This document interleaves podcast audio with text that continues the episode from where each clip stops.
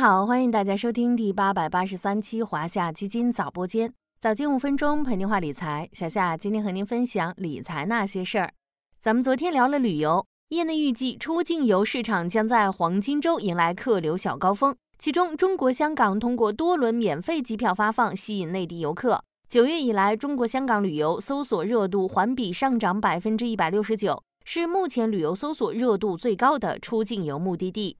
不仅是游客在南下，市场的资金南下也早已汹涌澎湃。今年以来，共计两千三百七十点九九亿元港币资金借到港股通渠道南下抢筹，而同期北向资金净流入为一千二百九十五点七零亿元人民币。也就是说，今年资金南下的规模远远超过了北上。南下的资金规模庞大，港股投资又引起了投资者关注了。其中有哪些缘由呢？咱们今天就来聊聊港股。从趋势来看，南向资金今年保持了持续流入的态势。除了六月小幅净流出五十八点四八亿元之外，其他月份均保持净流入。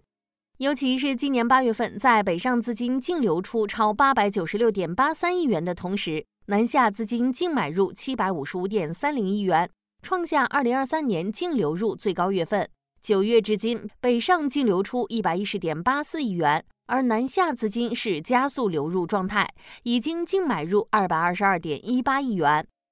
资金南下港股更偏爱哪些行业呢？从今年资金净买入的情况来看，公用事业、金融业和资讯科技业是港股通资金净买入最多的三个行业。净买入额度分别为两千一百二十五点三九亿元、一千七百一十七点五八亿元、一千二百三十一点六八亿元。截至九月十三日，港股通持股市值最多的行业中，资讯科技业以五千六百一十点五零亿元排名首位；金融业、非必需性消费、能源业的持股市值都超过两千亿元；医疗保健业、电讯业、地产建筑业的持股市值也均超过一千亿元。资金为何加速南下？在专业投资者眼中，如今的港股究竟有何魅力？咱们不妨关注以下四个方面的原因。第一个原因是聊过很多次的港股低估值吸引力。目前恒生指数市盈率仅八点八零倍，处于近十年分位点百分之八点四五，风险溢价为百分之八点七五，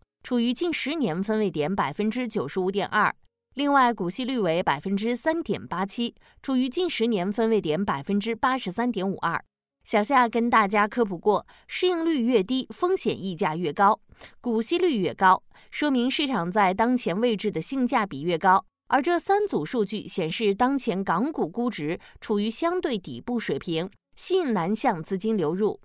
第二个原因是中国经济的复苏。今年早些时候，由于经济修复不达预期，导致市场情绪悲观。但随着稳增长政策效果逐渐显现，中国经济复苏的确定性已经逐渐升高。央行九月十一日公布的八月金融数据显示，八月份人民币贷款增加一点三六万亿元，同比多增八百六十八亿元；社会融资规模增量为三点一二万亿元，比上年同期增加六千三百一十六亿元。这两项数据明显增长，凸显了金融加力支持实体经济的成效，助推经济运行好转，内生动力增强。第三个原因是海外市场，也就是美国经济的影响。美联储加息周期对港股流动性和风险偏好形成较大压制，但随着美国经济增速放缓，通胀减速，美联储结束加息周期，未来美债收益率有望继续走低，从而利好港股市场的流动性宽松。第四个原因是港股本身的政策利好。近日，香港金融发展局发表了题为《提升市场流动性和多样性，强化香港作为国际集资中心的竞争力》的研究报告。后续改善市场流动性举措有望出台，也成为大家关注的焦点。和被称为“聪明钱”的北向资金类似，南向资金也以机构投资者为主，他们持续加仓，咱们又该如何跟上呢？比较简单的方法就是通过小夏家的恒生系列基金实现一键布局。如果是看好港股大势的，可以关注相关宽基指数产品；如果是想行业布局的，也可以关注恒生互联网 ETF，代码五幺三三三零；恒生科技指数 ETF，代码五幺三幺八零；场外投资者也可关注华夏恒生互联网科技业 ETF 发起式连接 A 类代码零幺三幺七幺，C 类代码零幺三幺七二，以及华夏恒生科技 ETF 发起式连接 A 类代码零幺三四零二，C 类代码零幺三四零三，一键布局港股战略性投资机遇哦。